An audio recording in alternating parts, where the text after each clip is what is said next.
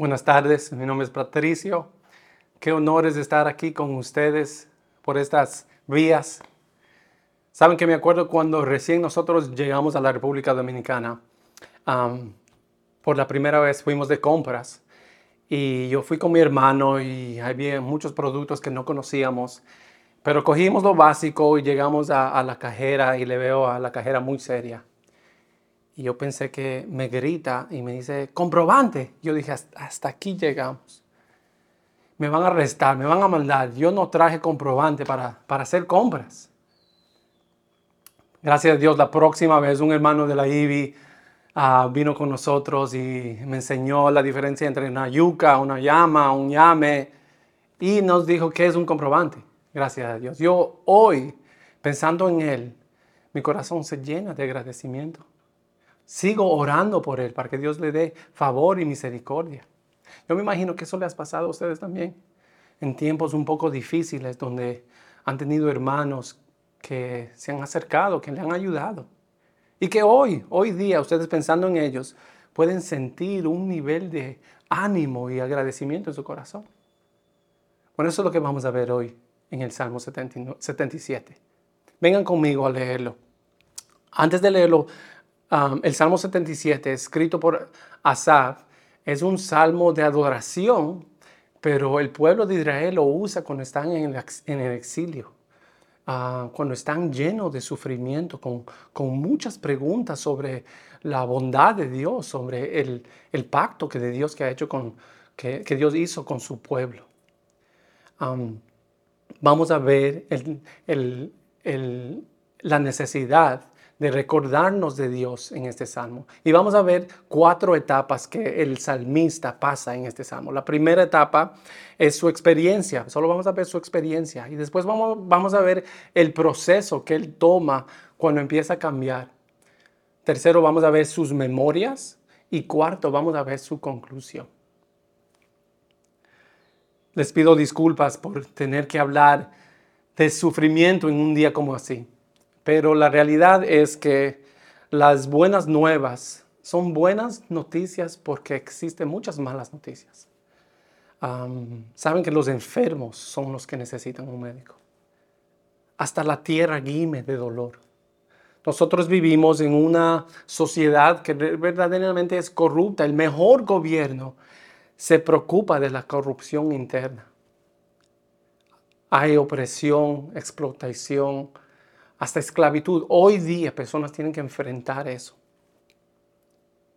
Esa es la realidad de nuestro mundo. Y las buenas noticias son, que, son que no tenemos que vivir eso para siempre.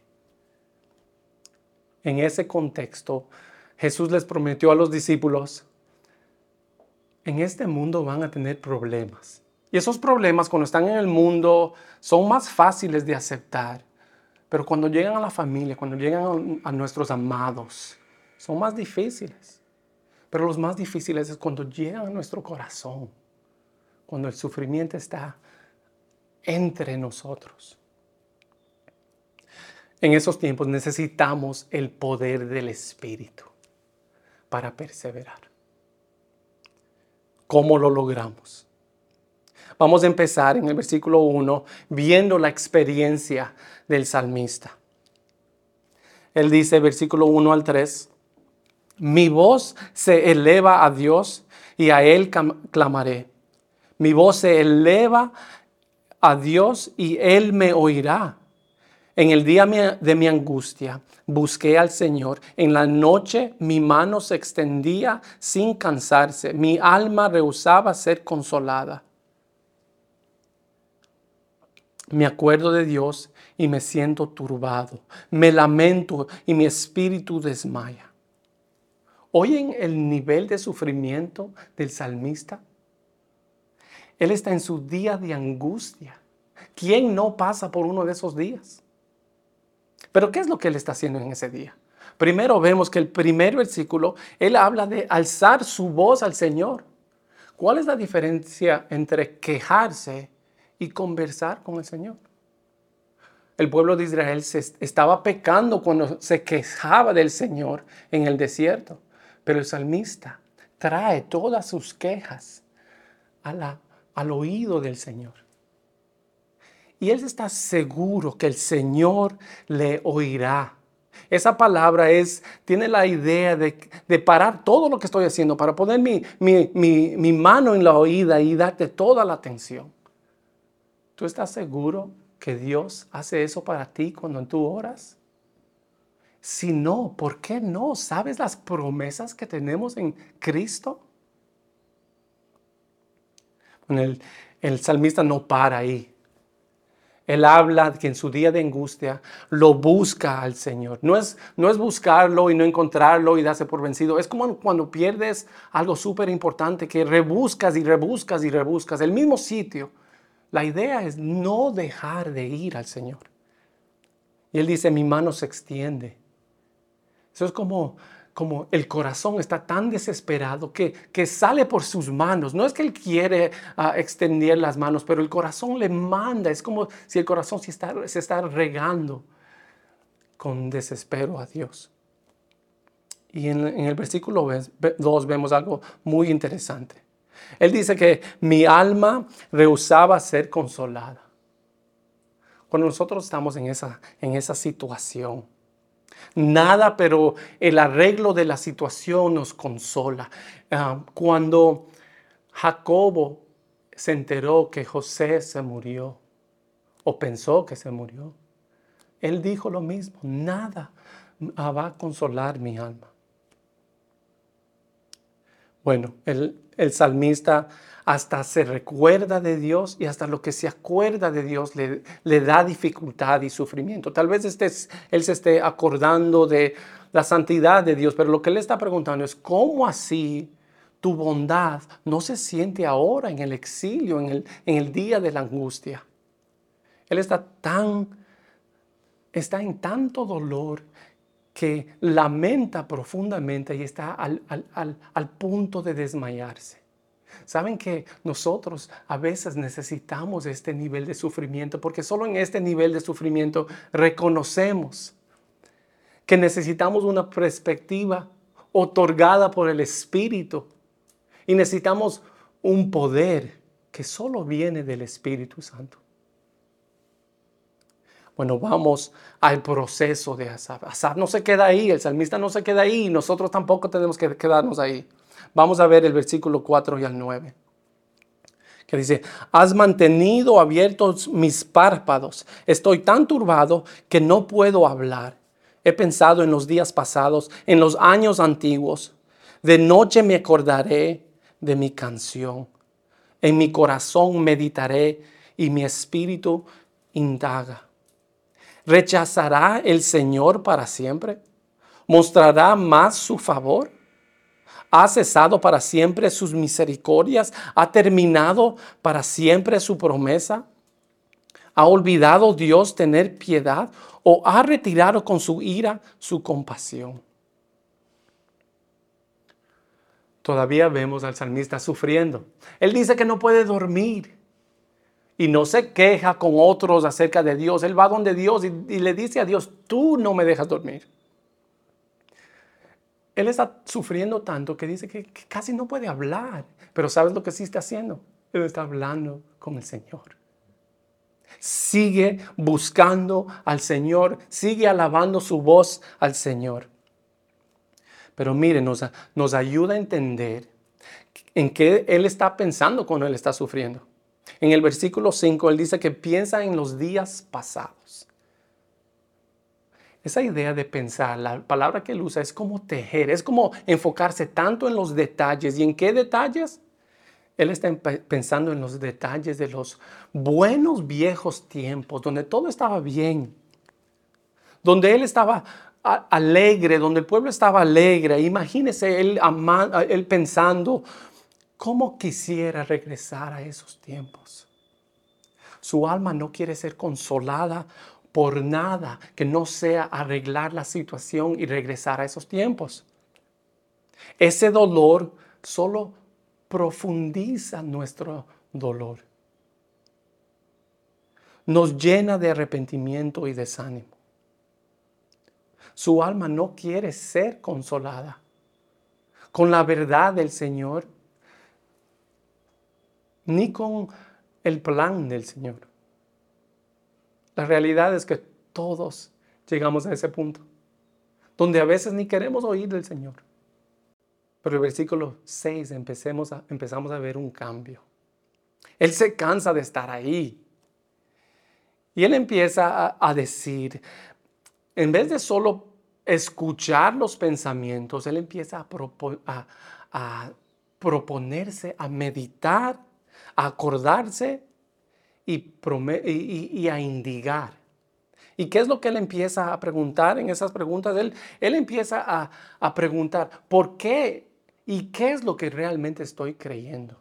¿Qué es lo que realmente creo acerca de Dios, acerca del mundo, acerca de mí mismo? ¿Qué es lo que verdaderamente creo acerca de mi relación con Dios?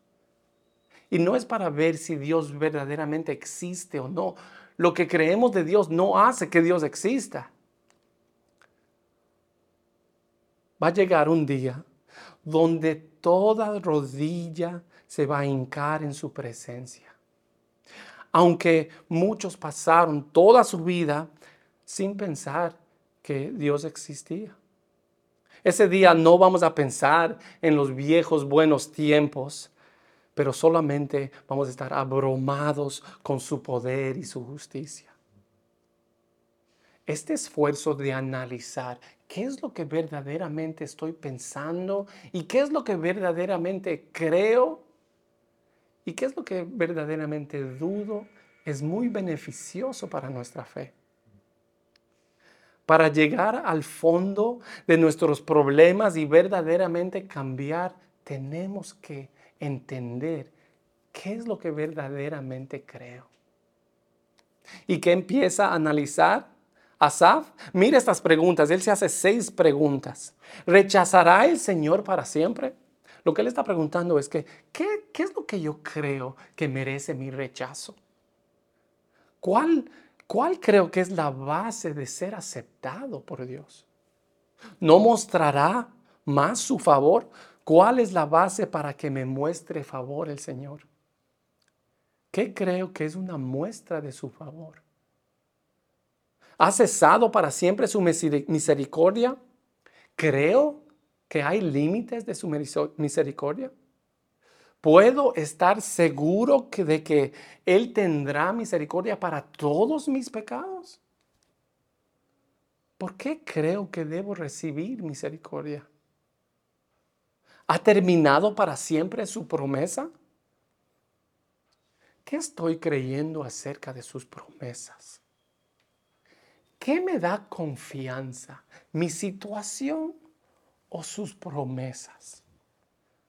Ahora vemos que su corazón empieza a cambiar. Él empieza a creer más en las promesas del Señor que en, la situación que él está viviendo. Pero sigue preguntando, ¿ha olvidado Dios tener piedad? La pregunta es, ¿Dios pudiera olvidarse de su pacto de amor que hizo con su pueblo? Y la respuesta es absolutamente no. ¿Ha retirado con su ira su compasión? Creo que debido a la ira, Dios se negará su promesa de mostrar compasión a su pueblo. Definitivamente no. El corazón de Asab está cambiando cuando él empieza a acordar las promesas del Señor. Asab empieza a reaccionar dándose cuenta de que lo que él estaba meditando antes realmente no le estaba ayudando. Entonces él se compromete a pensar. Ahora vamos a ver en qué él empieza a pensar. Vamos al versículo 16 y 20 para ver sus memorias. Dice, las aguas te vinieron, oh Dios. Te vivieron las aguas y te temieron. Los abismos también se estremecieron. Derramaron aguas de las nubes. Tronaron los nubarones. También tus saetas centellaron por todos los lados. La voz de tu trono estaba en el torbellino los relámpagos iluminaron al mundo. La tierra se estremeció y tembló. En el mar estaba tu camino y tus sendas en las aguas inmensas. y no se conoció tus huellas. Como rebaño guiaste a tu pueblo por mano de Moisés y de Aarón. Isaac se él empieza a meditar y pensar y acordarse de las obras de Dios. Pero noten algo, él no estaba vivo durante ese tiempo. Los actos del pacto de Dios con su pueblo, sus promesas muestran su favor y misericordia a su pueblo. Recordando las obras del Señor, su alma se llena de esperanza. Él considera las obras del pacto del Señor a su pueblo personalmente. Pero miren eso en el 19 y el 20, él dice, no, no se conocieron tus huellas y tú les guiaste por la, por la mano de Moisés. Ellos sabían de Dios, pero no vieron su rostro. Dios les guió, pero a través de Moisés. Ahora, como cristianos, ¿Qué obras deberíamos intencionalmente acordarnos? ¿Qué obras nos ayudarán a ver el compromiso de Dios con nosotros eh, dependiendo del sufrimiento? Las obras son de Cristo y el crucificado. En Cristo vemos su rostro. En Cristo Dios nos guía con su propia mano. Jesús tomó nuestra forma para que pudiéramos ser conformados a su imagen. Él pagó nuestra deuda. Él aplacó la ira de Dios por nuestra maldad. Él sufrió nuestra sentencia. Él tomó nuestros pecados.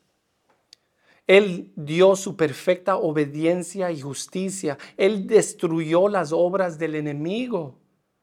Él nos trasplantó al reino de la luz. Él provocó nuestra adopción. Él eliminó la separación que teníamos con Dios y nos dio intimidad con Él.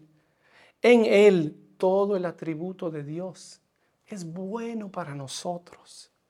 En Él somos coherederos de su herencia. Todas las promesas de Dios son sí solamente en Él. Confía en Él.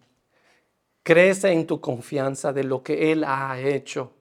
Deja de confiar en ti mismo, confía solamente en sus obras para ti. Mira a tu Salvador, ámalo y síguelo. Y aquí llegamos a la conclusión. ¿Qué es lo que Asaf concluye?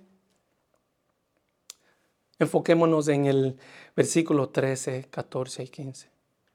Asaf dice, Santo, oh Dios, tu camino ¿Qué Dios hay grande como el nuestro?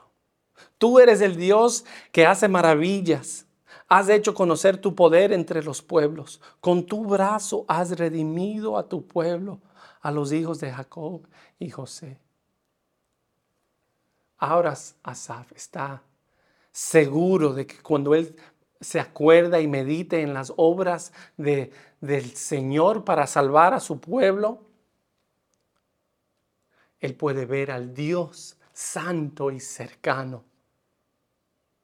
Tal vez no vamos a entender todos sus propósitos, pero estoy seguro que Él es bueno. Él no se ha olvidado de nosotros. En su amor y su misericordia, Él está obrando para nuestro bien hasta en esta situación, hasta en el día de la angustia. ¿Qué Dios hay grande como Él? No hay Dios como Él. Él es santo y lleno de compasión. Todos sus caminos son perfectos. Su compasión correctamente percibida nunca nos abandonará. Él nos ha salvado y redimido personalmente, con su propia mano, a su amado pueblo. Hermano, confía en Jesús, nuestro Dios y Salvador. Crece en tu confianza de lo que Él ha hecho por ti. Deja de confiar en ti mismo. Confía solamente en sus obras para ti. Acuérdate de tu Salvador. Ámalo y síguelo.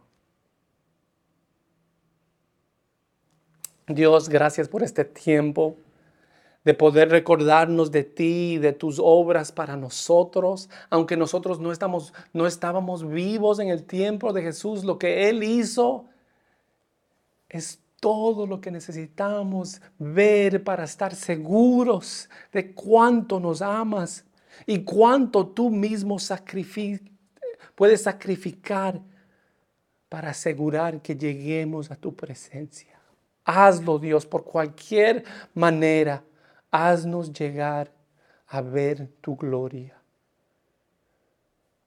En nombre de tu amado Hijo Jesús. Amén.